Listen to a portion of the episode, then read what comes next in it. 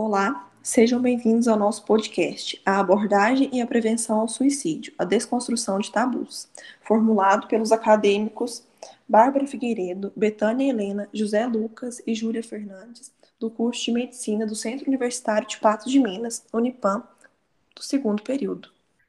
Então, o que é mesmo suicídio? É um gesto de autodestruição, é a realização do desejo de morrer ou de dar fim à sua própria vida. É ele que é responsável por uma morte a cada 40 segundos no mundo. E ele não escolhe idades ou classes sociais.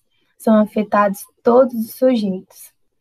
O suicídio ele é compreendido pela OMS como um transtorno multidimensional e ele resulta da integração de vários fatores, tanto ambientais, sociais, fisiológicos, genéticos. Isso mostra a necessidade de entendermos e termos uma rede organizada para identificar todos os sinais. Então, devemos identificar o que leva uma pessoa a se matar, e são vários os motivos. Normalmente, é para evitar as pressões externas que essa pessoa está sendo exposta. E entre elas a gente pode citar a culpa, o remorso, a ansiedade, o medo, o fracasso, todas as situações que estão continuamente na rotina das pessoas. Então, quando esses tormentos eles não terminam, as pessoas tendem a encontrar o suicídio como uma forma de alívio. Para a filosofia, a morte ela tem um sentido, né, diferente. Então, o Heidegger ele alega que o homem é um ser para a morte e que a morte então seria a única certeza, né, que se tem dessa vida e que ela deve ser compreendida, né, de acordo com a forma que cada um se relaciona com o mundo exterior. E que essa consciência de finitude, é, de imortalidade, é que tende né, a afastar o homem de temas que causem angústia. Então, é sempre um assunto a ser evitado desconfortável. O filósofo existencialista, o Kierkegaard, ele defende né, aquela ideia de que é preciso morrer, né, e é o morrer que dá sentido né, à, à própria morte. Então, o morrer, a própria morte, significa viver. E que a dor do existir, ela consiste justamente em viver essa morte, né? Já o Nietzsche, ele fala que o homem, ele pode encarar a morte de forma covarde ou de forma voluntária. A morte covarde, ela seria a experiência de morte é, com o efeito do desejo de morrer. Então, nesse caso, a própria falta de longevidade da vida já basta né, para que ele pregue o abandono da própria vida, e não necessariamente essa pessoa estaria né, com quadro de depressão. Tanto que a melancolia, né, muitas vezes, ela ainda está associada àquela ideia de intelecto, né, desde a época do Freud. E o Nietzsche, ele também fala que a morte só tem sentido para quem existe. E assumir a morte significa encarar a morte como um problema que se manifesta na própria existência. Então, pegando o gancho aí do Kant até do Durkheim, né? A gente tem seis tipos de suicídio. O primeiro é o suicídio altruísta, né, que é aquele suicídio cometido é, por ações praticadas, né, na crença de que isso é, beneficiaria o grupo, né, ou serviria para um bem maior. Então, temos aí o, a ilustração é, das bombas, né, dos, dos homens bombas, né, os terroristas, os kamikazes. Temos o suicídio egoísta, né, que é aquele que se reverte de individualismo extremo, então é aquele, né, em que o ego individual ele se afirma, né, de uma forma enorme, né, é, face ao ego social. Então há uma individualização, né? As relações entre os indivíduos e a sociedade se afrouxam e fazem, né, com que o indivíduo ele não veja mais sentido na vida, ele não tenha mais razão para viver. E é esse o mais comum é, na contemporaneidade. Temos o suicídio estendido, que é aquele que o indivíduo ele se mata, né? Ele se identifica como parte de sua identidade e ele se mata por isso. Temos o suicídio passivo, que é aquele que tende a ser auto é, né? Então ele parece refletir na né, intenção alguma intenção suicida e um exemplo né, desse comportamento inclui, por exemplo, deixar de se alimentar, né? Então é uma é um suicídio lento, Temos também o suicídio pela polícia, né? Esse eu não conhecia, que é o ato, né, por uma pessoa que é suicida de induzir intencionalmente um policial a lhe dar um tiro, né, a, a matá-lo. E o suicídio psíquico, que é aquela destruição, né, na qual o indivíduo decide morrer e, na verdade, né, o, o faz, ele faz sem apelar para uma ação física, né? Então se restringe ao, ao eixo cérebro-mente e uma das características né, do comportamento suicida em geral é a sensação de não pertencimento, né, de ser um fardo para os outros, um peso. Isso está ilustrado principalmente no suicídio egoísta, né? Então, são aí algumas definições é, dos tipos de suicídio. Então, após dada a definição de cada tipo de suicídio, a gente percebe que o suicídio egoísta ainda é uma das principais classificações do suicídio mais comumente visto não só no Brasil, como no mundo também e que até mesmo a gente consegue perceber pelos dados da Organização Mundial da Saúde, que é um problema principalmente visto muito na adolescência, que é um dos mais sérios problemas de saúde pública e que lidera uma das principais causas de morte nessa fase da vida. Correlacionando isso ainda com a Organização Mundial da Saúde, no Brasil, 51% dos casos de suicídio acontecem dentro de casa. E ainda estima-se que apenas um terço desses casos de tentativa de suicídio cheguem ao serviço de saúde. Pensando assim, a gente consegue perceber uma vulnerabilidade das pessoas perante o sistema de saúde e ainda os casos de subnotificação, onde a gente percebe até mesmo uma certa vulnerabilidade ainda do sistema numa tentativa até mesmo de busca ativa ou então de uma tentativa de reformular o sistema para dar mais apoio, mais amparo a essas pessoas, a fim de evitar maiores agravos desses acontecimentos. E é nesse ponto que eu acho, acho não, acredito que está a parte ideal dessa tentativa de auxiliar esses indivíduos suicidas. E o que que acontece? Essa busca ativa que você falou aí vai muito de encontro à atenção básica à saúde, né? Se a gente for pensar assim. Porque se a gente for pensar, a atenção básica, principalmente a unidade de saúde familiar, era a porta de entrada para qualquer atendimento no SUS é a nossa porta de boas-vindas. Então, pegando aqui um pouquinho sobre a definição que a OMS disse sobre saúde, desde 1946, seria que saúde seria o nosso estado completo de bem-estar físico, mental e social, e não só aquela ideia antiga do século passado que saúde seria a ausência de doença. E quando a gente fala desse completo bem-estar, a gente não pensa só no físico ou no social a gente pensa também no mental. E foi a partir aqui do ano de 2000 que a gente começou a saúde em si, saúde pública, começou a ter essa visão na parte psicossocial do paciente, é, essa forma como a saúde mental é abordada. Então, se a gente for parar para pensar, essa busca ativa que você falou vai muito de encontro, por exemplo, aos laços que o paciente tem, o indivíduo tem com a sociedade. E pela USF estar localizada em um território perto do paciente, ele ter esse contato, é, é, esse contato é importante por causa disso. Então, se a gente for pensar, até mesmo os agentes de saúde, que é o principal vínculo desse indivíduo com a unidade básica de atendimento, é, é uma forma de uma busca ativa. Essas agentes de saúde conseguirem interpretar os sinais de um possível suicida e levar isso de encontro ao médico e à equipe médica da USF, para que possa ser feito um atendimento acolhedor e de integralidade a esse paciente. A gente tem que pensar que o que leva um paciente a tentar cometer suicídio, a pensar na ideia, geralmente é uma ruptura social, né? Uma quebra de laço social, que ele não consegue se sentir conectado ao mundo. Então, ele vê como saída, como válvula de escape, colocar um fim na própria vida. E se, se, o sistema de saúde conseguir mostrar que ele tem um laço, que ele vai conseguir manter esse laço social, é uma forma de começar a ajudar esse paciente a postergar essa tentativa de suicídio. Então, José, o que você disse sobre a busca ativa, é importante a gente pensar também no que traz a, o centro de valorização da vida, quando ele coloca até mesmo que pensar em suicídio é uma coisa que faz parte da natureza humana. E que o suicídio em si não está necessariamente ligado a uma doença mental, e sim a um momento crítico que pode ser superado. Quando a gente coloca essa situação, a importância dessa busca ativa, até mesmo de perceber nos simples gestos que as pessoas se manifestam, nos sinais que são dados por essas pessoas, é importante porque a vida daquela pessoa que está em risco pode ser beneficiada apenas por uma observação, apenas por uma atenção que é dada, um, um diferencial além do, do que se espera.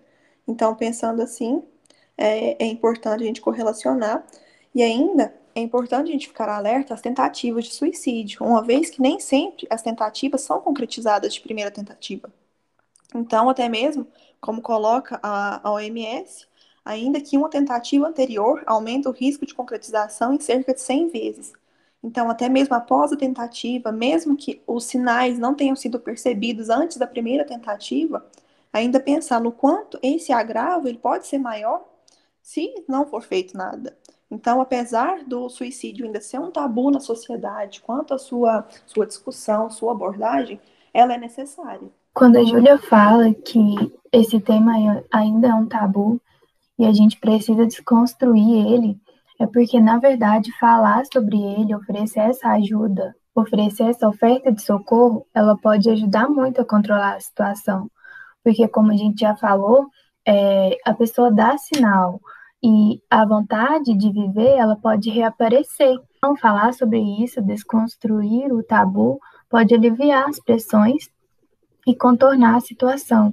Até porque quando um suicídio ele acontece, pode virar uma bola de neve, porque a gente tem um dado da, da Organização Mundial da Saúde que fala que quando o suicídio é efetuado, pode atingir um número maior de pessoas, não é só aquela vida daquele paciente que faleceu. Geralmente é em torno de seis pessoas. Bom, então o suicídio, né, ele é compreendido é, dentro do livro Os Sofrimentos do Jovem Werther, né, como o início do romantismo, né.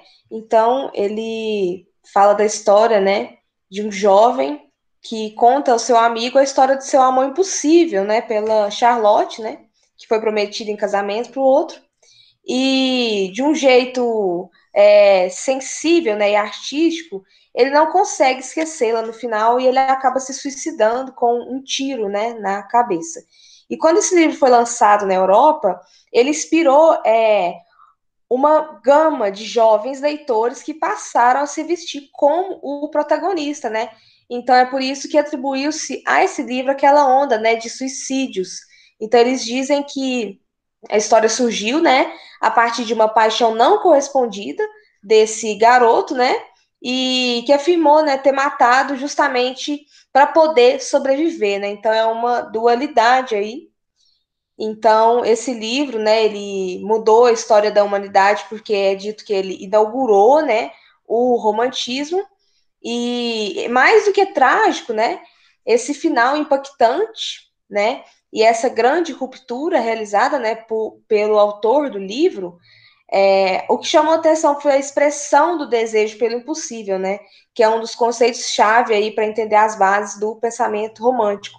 Mas o que interessa né, para nós aqui é que esse livro e essa onda que foi é, real, ela ilustra justamente o pensamento né, de efeito cadeia como o José Lucas havia falado também, né, sobre aquela série, e a gente vai entrar num conceito aí, numa dualidade, num paradoxo, né, que a gente deve falar sobre suicídio ou a gente não deve falar sobre suicídio.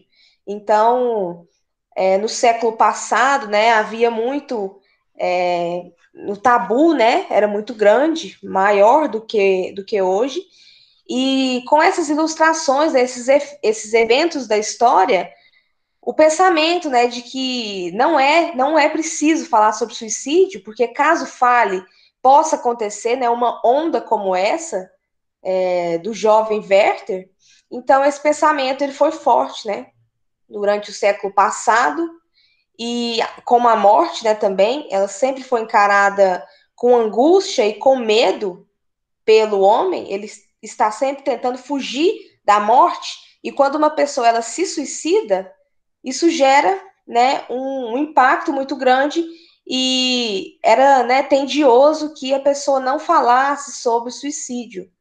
Então, essa história aí do jovem Werther é uma ilustração disso aí e que contextualiza toda a dualidade, que eu vou introduzir aqui agora para os meus colegas debaterem. A gente deve falar sobre suicídio ou a gente não deve falar sobre suicídio? Quando se coloca essa dualidade, Bárbara, é importante a gente correlacionar até mesmo com a atual situação que estamos vivendo. No contexto da pandemia da Covid-19, a gente imagina, associado ao isolamento, à incerteza, ao medo de perder as pessoas queridas, à recessão econômica, a gente chega a um consenso que torna vulnerável qualquer tipo de pessoa, crianças, adolescentes, as famílias, pessoas adultas, idosos. E pensando por esse lado, na questão do isolamento, de um certo desamparo, tanto em todos os sentidos, até mesmo da saúde, pensando por esse lado, até que ponto não falar sobre o suicídio? Porque até mesmo ainda em uma questão consensual, pensando em um isolamento, a pessoa restrita a muitos contatos. Então, a gente subentende que não falar sobre esse suicídio poderia ainda mais acarretar consequências suicidas para ela. Quando a gente coloca até mesmo na sensação da pessoa que tem ideações suicidas de estar sozinho o tempo todo. Então, ainda mais na situação em que estamos vivendo, na questão do isolamento, pensar que essa pessoa está ainda mais sozinha do que ela estava antes, ainda torna-se sim um gatilho para que essa pessoa cometa alguma tentativa assim. Então, pensando por esse lado, até mesmo uma opinião particular ainda consensual, acredito que falar sobre o suicídio seja necessário, pensando desse ponto de vista, partindo do, do princípio de que o suicídio ele não é simplesmente fruto de uma de um sofrimento mental, psíquico, e sim até mesmo momentâneo, um momento crítico da pessoa que ela está vivendo, pode acarretar isso. Então, acredito que até mesmo a pandemia da Covid-19 ela seja um gatilho, sim, para esse sofrimento.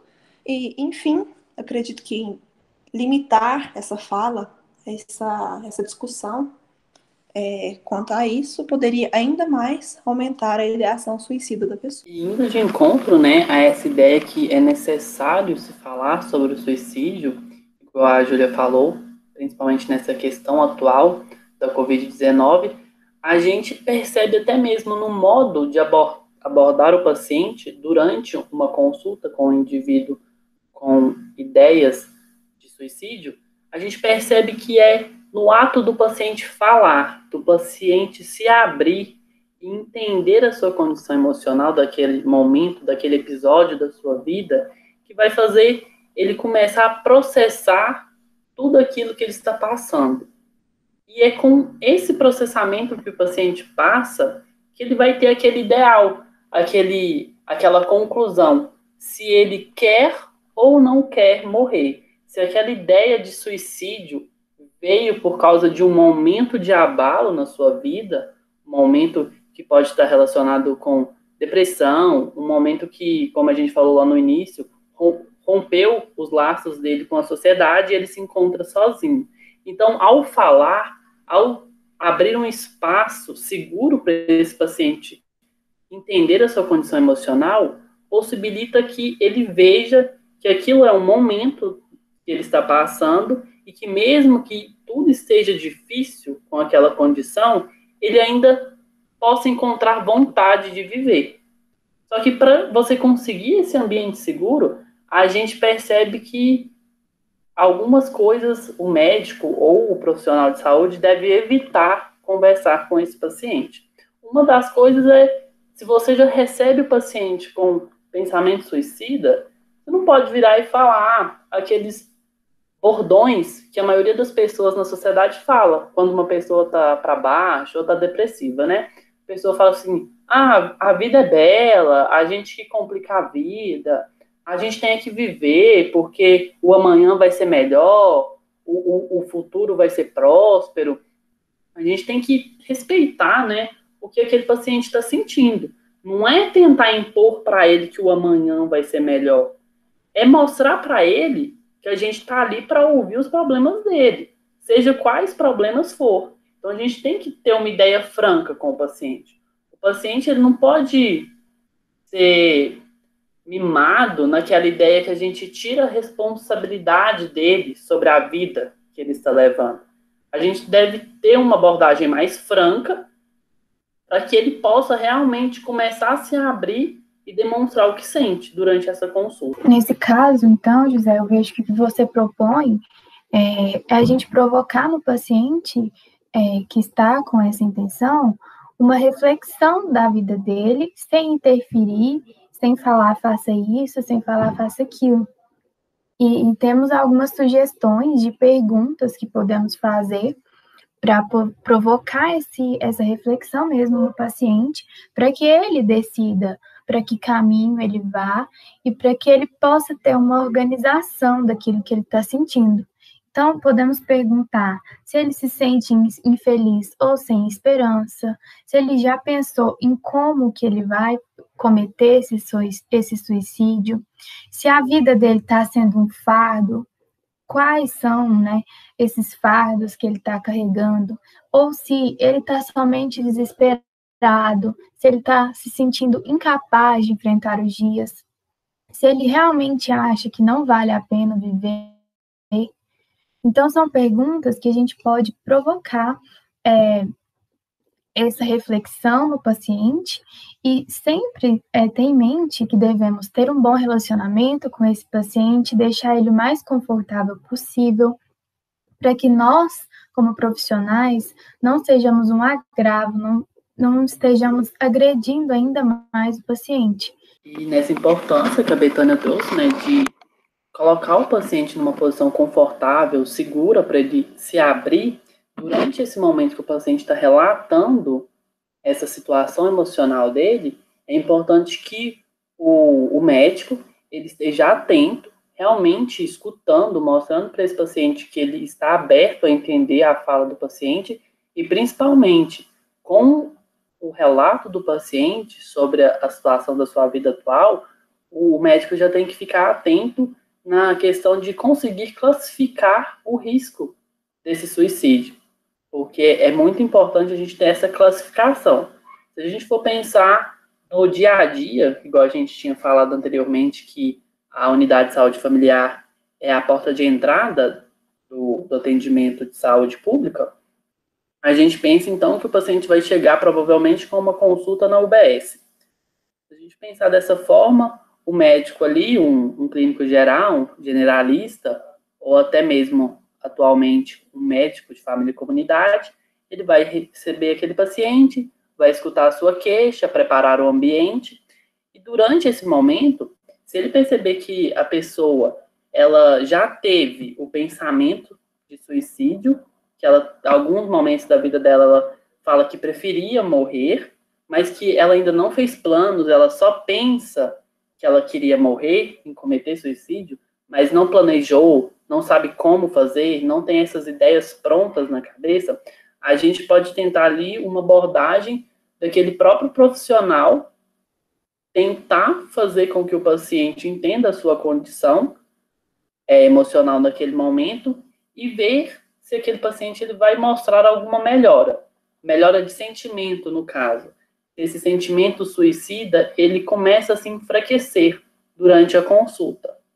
Caso o médico perceba que aquele sinal ali do suicídio ele está enfraquecendo de forma convicta, ele pode colocar o paciente em acompanhamento e, por exemplo, deixar uma consulta marcada a posteriori para ele poder acompanhar aquele paciente, ver se aquele pensamento suicida foi embora se o paciente agora está em um estado emocional de harmonia. Se ele perceber que não está melhorando de forma nenhuma, a gente já pensa em um encaminhamento para um profissional da saúde mental, para que ele consiga, com maior amparatos e técnicas, conseguir atender aquele paciente. Mas, além desse baixo risco, a gente também tem aquilo que a gente chama de médio risco, quando o paciente ele já chega com um pensamento suicida e já pensou em como se suicidar. Ele já tem planos para cometer suicídio. Então a gente já coloca aquilo ali que ele pode cometer aquele suicídio, pode não ser imediato, mas ele já tem planos e meios para fazer. Então o que, que a gente pensa? A gente tem que começar na criação de contratos com aquele paciente. A gente não pode induzir o paciente ou forçá-lo a fazer as coisas, dizer né, o que fazer, mas a gente tem que pensar que naquele determinado momento a gente tem que tentar fazer o paciente abrir mão dessa ideia suicida.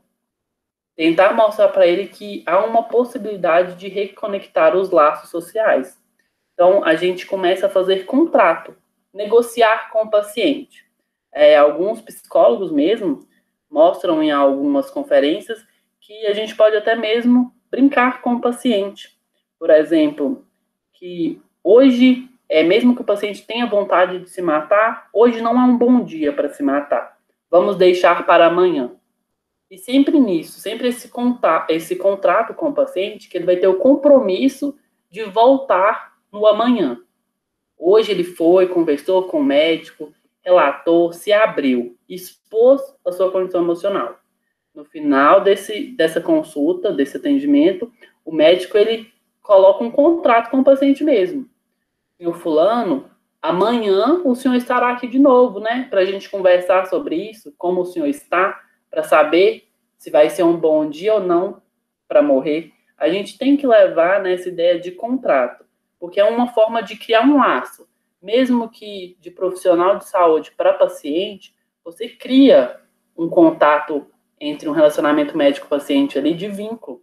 Então o paciente ele fica pegado àquela ideia que amanhã ele já tem um lugar de ir, alguém para conversar. Então a gente tenta segurar aquela tentativa de suicida por mais um dia. E assim vai, até a gente perceber que está conseguindo é, contornar aquela situação. E o entendimento emocional do paciente está melhorando. Caso contrário, caso a gente note uma piora, é necessário realmente o encaminhamento de forma imediata um atendimento especializado à saúde mental. Porque aí ali a gente já percebe que o paciente está meio caminho andado para cometer o suicídio. Dando sequência à fala do José, nós também temos o alto risco, que é quando a pessoa ela já planejou, ela já fez todo o planejamento e ela é, deseja colocar em prática imediatamente. Então é necessário que essa pessoa não fique sozinha, né? É, você precisa é, afastá-la de medicamentos, de armas, produtos de limpezas, né? Ou qualquer meio, né, que possa ser utilizado aí para cometer o autoextermínio e, se possível, encaminhar né, esse paciente para avaliação imediata de um psiquiatra. E se não houver um, um, psiquiatra acessível, deve entrar em contato né, com um serviço de emergência e solicitar o transporte adequado. E é importante né, que se assegure esse paciente que você está do lado dele e que essas medidas são né, para protegê-lo de um perigo imediato. E, se possível, né, contatar os serviços para onde está né, tá sendo feito esse encaminhamento, né, essa referência, explicando sua percepção do caso. Então, a gente tem aí, né, como ilustração o matriciamento, né, que é essa ação integrada entre atenção básica e saúde mental, por exemplo, né? E mesmo no ambiente hospitalar, é muito importante manter a vigilância, né? Já que essa pessoa ela pode usar é, até os meios disponíveis naquele hospital para uma tentativa de suicídio, né? Então, após a resolução do quadro, de imediato, é preciso manter né, o contato com o paciente e fortalecer o vínculo existente, né? E nos casos onde não há né, a colaboração do paciente, é, não é possível convencê-lo né, da necessidade dessas medidas, é preciso né, que a gente peça ajuda dos familiares e dos amigos, né? Mesmo que essa permissão não seja dada, porque uma internação involuntária ela pode ser necessária, né? Então é preciso também, dentro do possível, né, preservar o sigilo do paciente, respeitando sempre, né, a sua dignidade e ficar atento, né, também às necessidades, né, é, dos que se propuseram a ajudar. Então é preciso manter aí essa eudaimonia, esse equilíbrio e em situações de alto risco, é, nós precisamos aí agir de uma forma imediata, é, com a colaboração, né, aí dos familiares e amigos, quando esse paciente ele está muito resistente. Quando você coloca nesse sentido, Bárbara, é importante a gente perceber, principalmente aquelas pessoas que já sofrem de algum transtorno mental, da importância do tratamento farmacológico, porque às vezes até mesmo a adesão, tanto a esse tipo de tratamento, quanto até mesmo a psicoterapia, por exemplo, ela é muito dificultada, até mesmo pela resistência do paciente. E quando a gente pensa nesse sentido, a atenção continuada, o cuidado continuado, ele é muito eficiente quando a gente percebe, até mesmo como dito lá no, no início, no quanto uma tentativa anterior de suicídio aumenta a, a probabilidade de que ele seja concretizado. Então, pensando por esse lado, como você disse, é importante que esse paciente é, seja abordado, então, tenha um cuidado continuado na atenção primária, na equipe de saúde da família. Se necessário, essa equipe de referência deve referenciar esse paciente para a equipe de matriciamento, para o NASP, para o CAPS, para que esse tratamento ele seja longitudinal, ele seja continuado. A isso, essa atenção primária precisa estar bem alinhada aos anseios do paciente, para que a eficiência, a resolutividade desse tratamento ela seja ainda mais eficaz. Pensando por esse lado, na rede de atenção à saúde, ela precisa estar bem equipada, bem amparada, para que essa tentativa de suicídio, ainda mais quando a gente coloca até mesmo lá no início, de uma tentativa anterior, quanto ela aumenta essa probabilidade, a gente pensar ainda em um cuidado ainda maior, um cuidado continuado para que garanta ainda o bem-estar do paciente, até mesmo a promoção de saúde desse paciente. Infelizmente, né, Júlia, o que a gente vê na prática é esse não equilíbrio da atenção. A gente vê que ainda há grandes lacunas que precisam ser preenchidas. É, tem até um estudo feito em 2016 sobre as percepções de uma equipe de saúde sobre o comportamento suicida. E esse estudo, ele acompanhava, né, buscava conhecer a formação, primeiramente, depois acompanhava a conduta desses profissionais. E via-se que muitos não tinham uma formação eficaz, uma formação esclarecedora para lidar é, eles não tinham um manejo, um protocolo a ser seguido, então dificultava essa recepção e esse acompanhamento do paciente. E esses profissionais até indicavam algumas emoções frequentes de preocupação, de impotência, ansiedade, tristeza e frustração, e não conseguir lidar com esses pacientes, né? Então a gente vê que precisa de ter esse essa maior formação e esse maior preparo para justamente atender esse equilíbrio que você falou, Júlia. É, e outra coisa é, bastante preocupante nesse é, essa formação dos profissionais e nesse preparo deles é que a gente vê, segundo um estudo que já foi feito em 2016 também, é, sobre o suicídio entre médicos e estudantes de medicina. Foi feita uma revisão de literatura e viu que é muito alto o suicídio entre esses médicos formados e esses futuros profissionais. Isso preocupa bastante, porque se eles também não se sentem preparados emocionalmente, fica difícil é, oferecer esse amparo, essa ajuda. E entre elas estão muitas as razões, tem a formação que é muito puxada para eles, tem relacionamentos interpessoais, tem também a, né, angústia e impotência, a, a perda que muitas vezes ocorre, eles né, formam com a ideia de não perder, tem o medo, tem a indignação, principalmente nessa fase é, do Covid, como já foi citado, eles também são profissionais que devem estar sofrendo muito mentalmente com essa questão da, da ansiedade, de não conhecer. Então a gente vê que essa oferta de serviço de atenção, ela ainda é precária. E, portanto, ressalta mais uma vez a necessidade de falar sobre o suicídio com as pessoas e com os profissionais, para a gente poder saber lidar com essas situações. E como a Betânia falou, né, esse despreparo, ele reflete totalmente no atendimento que a gente pode propor, proporcionar a esse indivíduo. E isso vai de encontro à eficiência ou não do tratamento que a gente vai estar oferecendo. De parar para pensar, toda essa discussão aqui nossa mostra que o aparato da, do sistema de saúde, principalmente para lidar com aspectos mentais, quando a gente fala sobre o suicídio, ele é muito complexo. Mas Lá no fundo, em síntese de tudo isso, a gente vê que tudo que a gente falou aqui é sintetizado tanto na Lei 8080 quanto na Constituição mesmo, que são os princípios que regem o SUS, principalmente aqueles que a gente denomina como princípios doutrinários. A universalização, se a gente parar para pensar, a saúde é para todos, né? Então, para esses pacientes também que precisam de atendimento por questão emocional, falando sobre esse, esses indivíduos suicidas, aí a gente vem com o critério de integralidade, que é atender esse paciente como um todo, não só tratar de uma patologia, mas de toda a forma, todo o amparato que aquela situação atual do paciente é, aflige na sua vida, no cotidiano. E, posteriormente, a questão de equidade, que ali quando a gente entrou, as formas de abordar esse paciente, as formas de classificar o risco de suicídio, de determinado indivíduo, a gente percebe que cada um vai precisar de um manejo. Então, tratar os desiguais de forma desigual, dando o necessário a cada paciente em seu atendimento.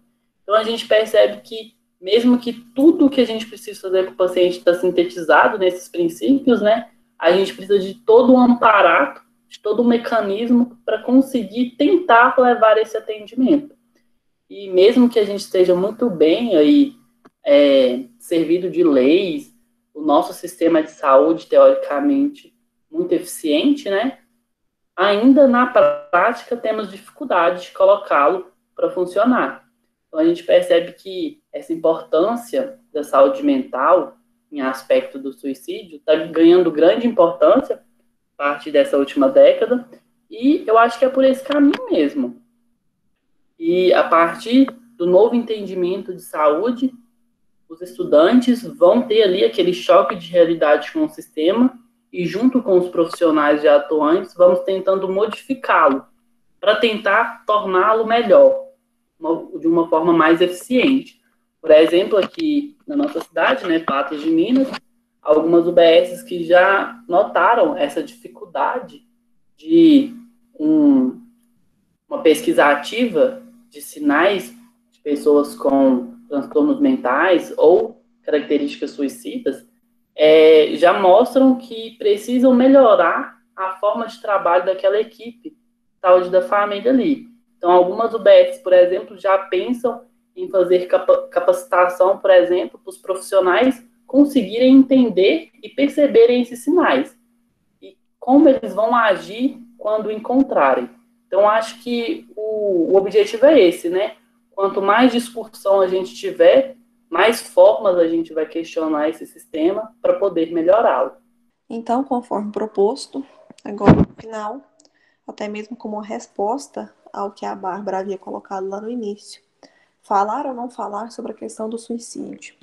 E até mesmo por um consenso do grupo, a gente coloca que é importante abordar o suicídio, é importante tirar esse tabu para que ele não seja considerado ainda mais algo negligenciado até mesmo pela saúde pública. Então, pensando nisso, colocar ainda que a prevenção ao suicídio é a melhor maneira de se evitar esse, essa conclusão e, acima de tudo, amparar as pessoas com ideações suicidas e dar oportunidade para que essas pessoas tenham uma nova oportunidade, uma nova oportunidade de viver, uma nova oportunidade de se reinserir na sociedade sem que essa ideação suicida ela se propague e ela se prolifere por toda a vida do indivíduo. Então, a nossa roda de discussão acaba de definir, né, que o ideal é lidar com o suicídio por forma da discussão e só assim a gente vai acabar com esse mal do século que aflige a nossa sociedade.